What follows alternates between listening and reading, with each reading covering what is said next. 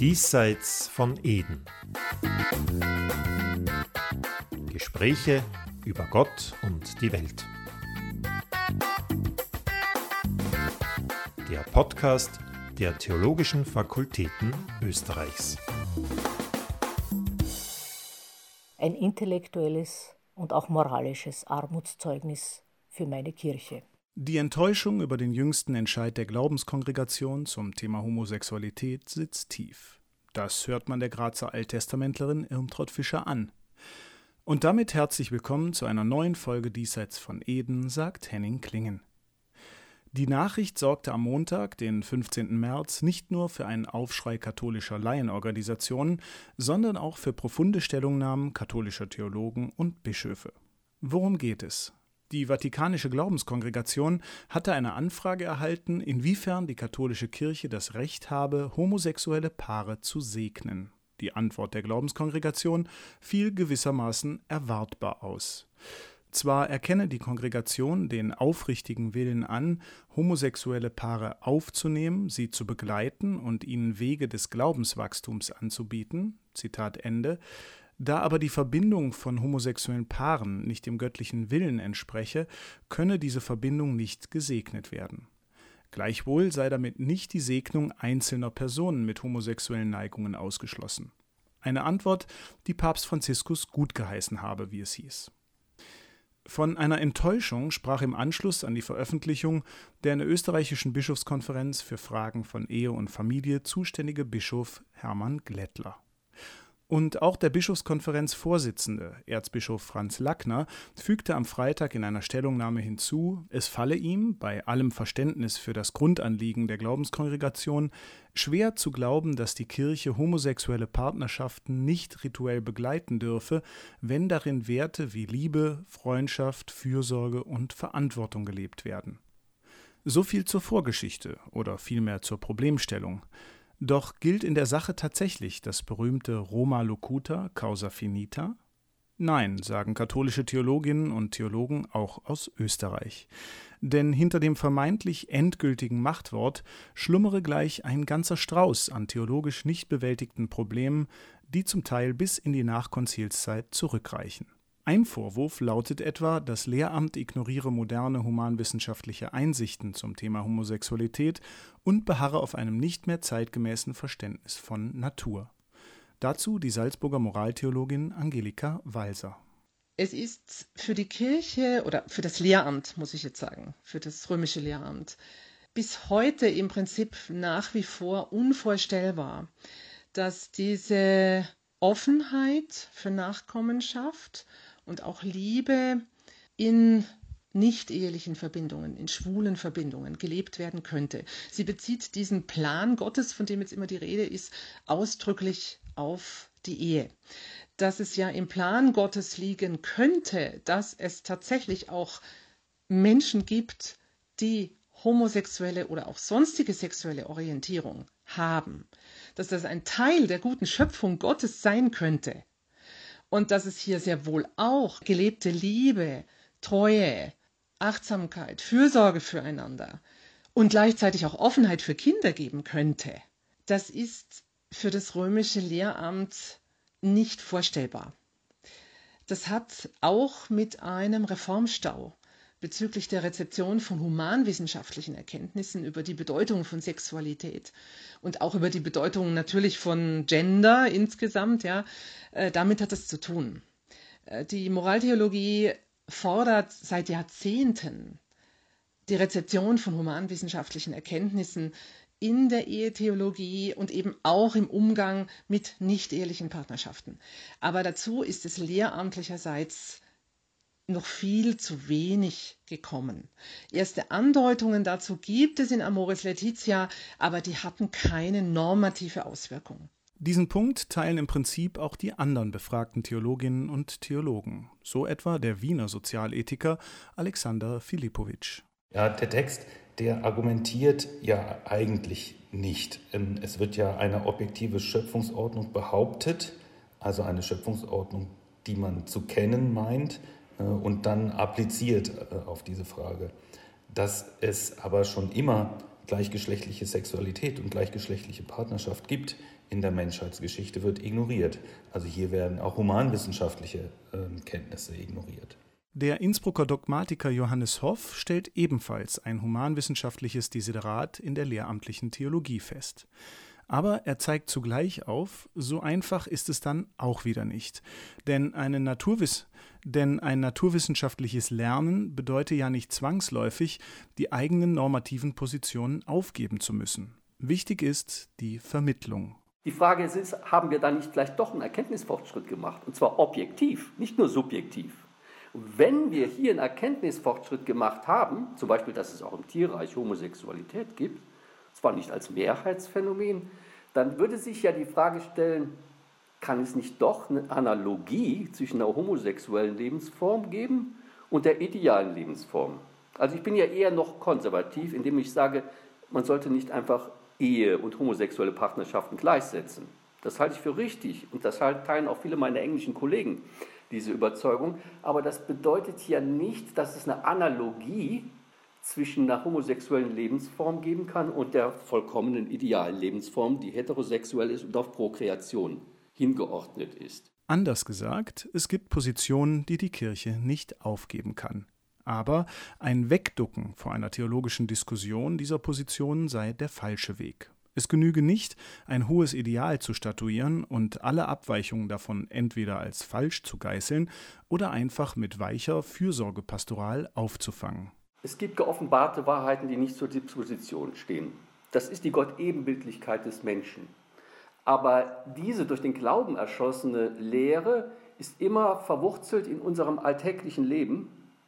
Und was das konkret bedeutet, kann man immer nur im Gespräch mit den Menschen herausfinden. Wenn wir es nicht schaffen, eine solche Art von Theologie zu entwickeln, und zwar ohne die hohe Theologie aufzugeben, also nicht einfach in diese liberale Idee zu, liberalistische Idee zu verfallen, dass was eine Lebensform ist, jeder selbst entscheiden darf, wenn solange er keinem anderen Schaden zufügt. Wenn wir das nicht hinkriegen, dann haben wir unsere Existenzberechtigung verloren, weil die Kirche ja dafür da ist, den Leuten eine Lebensgestalt näher zu bringen. Angelika Walser geht da strenger mit der katholischen Tradition ins Gericht. Es genüge nicht, theologische Positionen besser zu vermitteln, es müsse vielmehr klar benannt werden, wo die lehramtliche Theologie irrt, wo sie alten Paradigmen anhängt und wo sie nicht mehr auf der Höhe der Zeit argumentiert. Der Papst argumentiert pastoral, immer mit dem Barmherzigkeitsargument. Die Frage des Umgangs mit Homosexuellen gehört meines Erachtens aber auch in den Augen vieler Kollegen und Kolleginnen eben gar nicht in die Liebesethik, sondern eigentlich in die Gerechtigkeitsethik. Äh, es geht eigentlich gar nicht darum, dass homosexuelle Paare jetzt die Barmherzigkeit der Kirche bräuchten, äh, sondern die brauchen Gerechtigkeit und die brauchen Anerkennung. Und zu dieser Gerechtigkeitsethik, da gehört dann auch eine normative Veränderung in der Lehre der Kirche. Aber eine solche normative Veränderung haben weder der Papst noch die Mehrheit der Bischöfe in den vorbereitenden Synoden vor Amoris Laetitia jemals angestrebt. Das war sehr klar. Und das liegt am Grundsatz katholischer Sexualmoral, dass Geschlechtsverkehr letztlich nur innerhalb der Ehe ethisch einwandfrei ist und dass diese Ehe ganz klar in einem heteronormativen Rahmen stattzufinden hat. Und zwar deswegen, weil sie nur dort biologisch hingeordnet ist, und zwar in einem natürlichen Geschlechtsakt, auf die Zeugung und Erziehung von Nachkommenschaft. Das heißt, dieser zentrale Normsatz der kirchlichen Sexualmoral der letztendlich einem völlig verengten Naturrechtsdenken entstammt, ist lehramtlich niemals ernsthaft in Frage gestellt worden. Und solange das nicht geschieht, ändert sich hier in der Lehre auch nichts. Ein weiterer verbindender Kritikpunkt der Theologinnen und Theologen betrifft die Idee des Segens an sich. Was bedeutet es, einen Menschen zu segnen? Was bedeutet es, Paare zu segnen? Was bedeutet es, den Segen zu erbitten? Noch einmal Angelika Walser es ist mir unbegreiflich und ein sehr seltsames Verständnis, ein theologisch falsches Verständnis von Segen, meine ich, dass dort, wo Gott ja längst seinen Segen gegeben hat und eine Partnerschaft auf vielfältige Weise für die Gesellschaft fruchtbar wird. Und das ist ja nicht nur immer in einem biologischen äh, Sinn die Rede, sondern auch in einem übertragenen Sinn, dass die Kirche behauptet, sie könne hier ihren Segen dazu nicht geben. Äh, sie tut das längst, Gott sei Dank. Seelsorger und Seelsorgerinnen begleiten Paare der LSBTG und Queer Community schon seit langen Jahrzehnten ganz selbstverständlich. Was besorgniserregend ist, das ist das völlige Auseinanderdriften zwischen Pastoral und Lehre. Hier macht sich eine, eine Doppelzüngigkeit eigentlich bemerkbar und das ist auch der Grund dann für den immensen Verlust der Autorität und der Glaubwürdigkeit der Kirche derzeit. Denn in der Pastoral zeigt sich eben auch, ob Normen dann auch zur Anwendung kommen. Ob sie wirklich als schützend, als stabilisierend empfunden werden oder ob sie überhaupt nicht mehr verstanden werden in dem, was sie eigentlich wollten. Wenn dem so ist, dann ist Normentwicklung angesagt. Das heißt, die Pastoral und die Lehre sind engstens miteinander zu verzahnen und die entkoppeln sich voneinander in vielen anderen Bereichen auch. Und das äh, führt zu diesem unglaublichen Vertrauensverlust, den wir jetzt derzeit konstatieren. Das sieht auch Alexander Filipowitsch ähnlich. Wer einem Paar, das aufrichtig um den Segen bittet, diesen ohne gute Argumente verweigert, der beschädige damit letztlich die Idee des Segens an sich. Die theologische Ethik, die argumentiert nicht mehr mit einer objektiv göttlichen Ordnung, die man kennt und die man dann applizieren kann. Die moralische Qualität, so argumentiert, so argumentiert die theologische Ethik heute, die moralische Qualität von Beziehungen und Partnerschaften wird in der Zuneigung von Menschen und in ihrem freien Ja zur Person des anderen, der anderen gesehen. Und welche genaue Art von sexuellem Begehren da eine Rolle spielt, mutmaßlich eine Rolle spielt, ist dafür nicht entscheidend, ist also für die moralische Qualität von einer Beziehung, von einer Partnerschaft nicht entscheidend.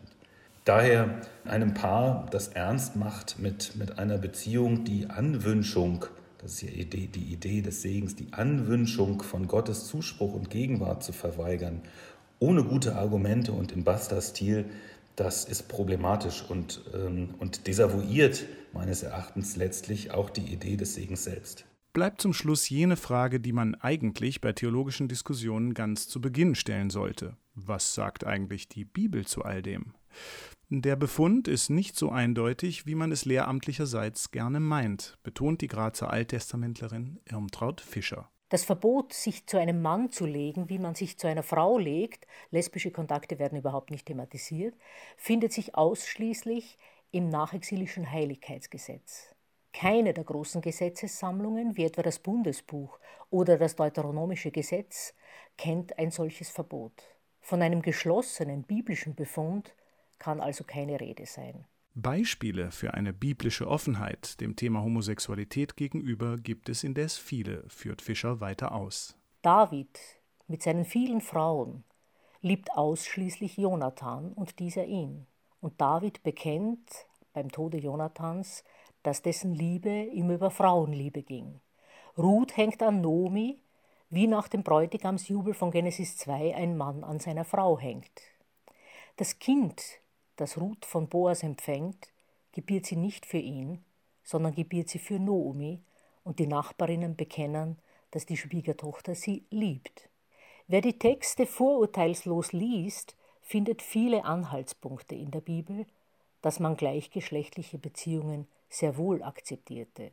Es war also gewissermaßen ein Aufreger mit Ansage, den die Glaubenskongregation mit ihrer Äußerung geliefert hat. Gleichwohl, die Enttäuschung sitzt wieder mal tief. Ist Rom theologisch denn gar nicht lernfähig? Und so zieht Irmtraut Fischer abschließend einen bitteren Vergleich. Man habe keine Vollmacht, alle Menschen zu segnen, die sich lieben. Die Vollmacht, Autos zu segnen, Haustiere oder österliches Schweinefleisch aber schon. Wo steht denn das in der Bibel? Man nimmt sich so viele Vollmachten, die keinerlei biblische Legitimierung haben. Aber immer, wenn es um das Geschlecht geht, wird man fundamentalistisch. Ein intellektuelles und auch moralisches Armutszeugnis für meine Kirche.